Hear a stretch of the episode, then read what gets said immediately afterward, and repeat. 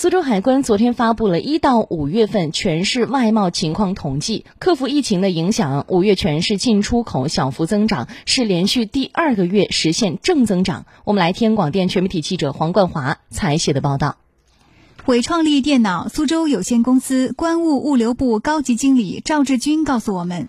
最近，公司在吴中的工厂有点忙。随着国内各行业全面复苏，公司生产的汽车电子部件和通讯类产品正收到源源不断的客户订单。今年我们应该有一个新的点，就是一个五 G 的产品，也是适合现在整个这个社会的需求吧。我们也是希望能参与这个五 G 的这个建设当中。我们现在手里的订单大约有两到三个月这样。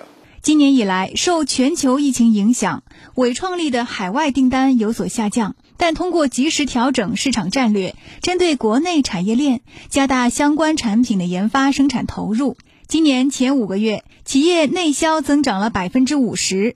特殊形势下，主动转换思路，开拓新市场，成为外贸企业的共同选择。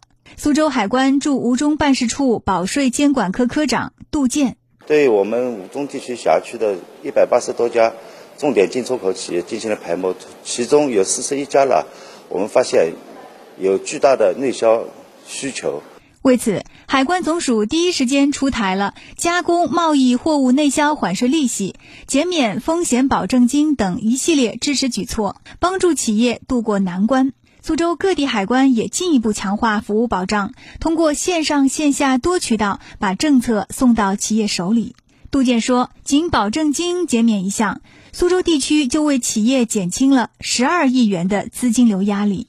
这方面呢，给企业带来了很大的便利，尤其是资金压力。同时呢，通过通内销便利化的措施以后呢，让企业呃更有信心发展内销市场，回笼资金，为企业的下一步发展。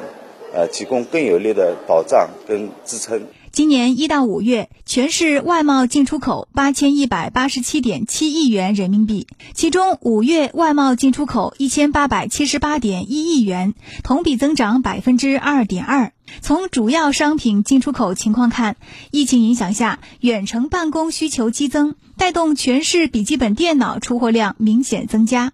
而作为制造 IT 产品的零部件、集成电路材料进口也大幅增加。这一进一出，有力拉动了全市外贸进出口的增长。